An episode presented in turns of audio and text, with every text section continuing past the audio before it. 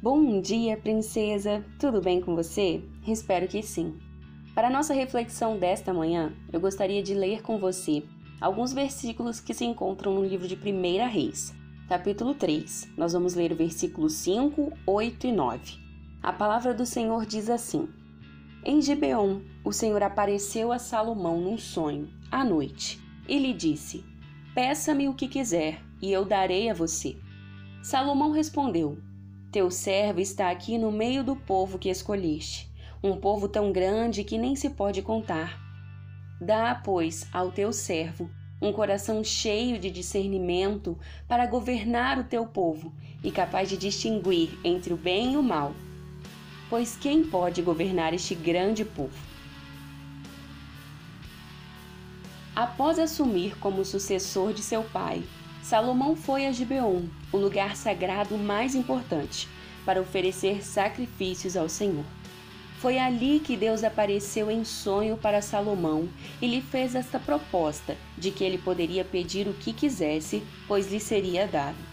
Salomão podia ter pedido qualquer coisa: vida longa, saúde, riqueza, sucesso, um reinado pacífico e poderoso. Absolutamente qualquer coisa mas ele pediu aquilo que cogitou ser o mais importante para o papel que desempenharia: a sabedoria. Salomão tinha consciência de que a sua missão seria desafiadora, pois agora ele ocuparia o papel do seu pai e deveria cuidar de todo o povo de Deus. Salomão também compreendia que era apenas um jovem, alguém que não sabia o que precisava fazer para ser rei. Por isso, quando o próprio Deus lhe ofereceu esta proposta, aproveitou para pedir o que julgava necessário para o seu cargo.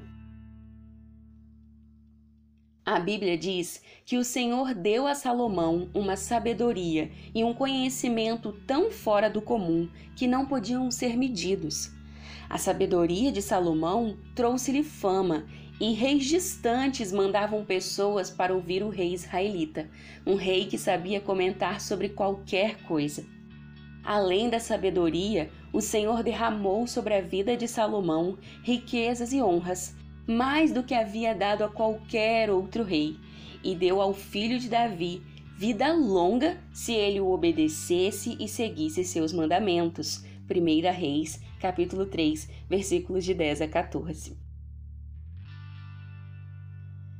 Princesa, talvez Deus não tenha feito essa mesma pergunta, essa mesma proposta a você e a mim. Mas imaginemos que ele tenha feito. O que você pediria? Na verdade, gostaria que você pensasse no que você tem pedido ao Senhor. É verdade que nós temos liberdade para falar com o Abba sobre qualquer coisa e licença para revelar a Ele os desejos do nosso coração. Mas assim como Salomão, nós podemos buscar pedir ao Senhor o que realmente seja necessário. Você está passando por um período desafiador? Está encarando um novo desafio? Então peça a Deus as armas necessárias para enfrentar este novo nível e deixe que Ele se encarregue de providenciar tudo mais que Ele notar como necessário. Às vezes nós pedimos tantas coisas bobas, não é? Coisas simples, coisas corriqueiras, e acabamos deixando de pedir aquilo que é realmente necessário para as coisas que nós temos lidado, para as coisas que nós temos enfrentado. Eu mesmo às vezes me pego pedindo cada coisa de menina, quando na verdade deveria estar pedindo mais sabedoria, mais foco, mais força. Então hoje, princesa, que nós possamos aprender com Salomão, que nós possamos aprender com ele a pedir coisas realmente necessárias. Isso não quer dizer que você não deva revelar ao Senhor aqueles pequenos desejos e aquelas coisas que ah, só você sabe que você deseja, né?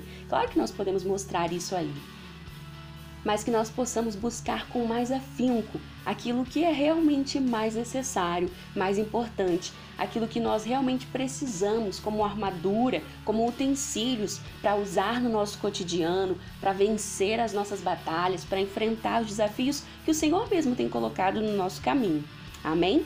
Então que nós possamos buscar em Deus sabedoria e orientação para levar os nossos dias, porque assim como Salomão, nós vamos poder agir de forma mais sábia e sensata, sendo guiados pelo Espírito Santo de Deus. E ele nos ensinará a ver a vida de outra maneira. Amém? Você crê nisso? Nós possamos orar então buscando melhores ferramentas. Tenha um dia abençoado, que Deus te guarde e te livre de todo mal e que, se Ele permitir, nós possamos estar juntas aqui amanhã. Amém? Tenha aí então um dia abençoado e até mais.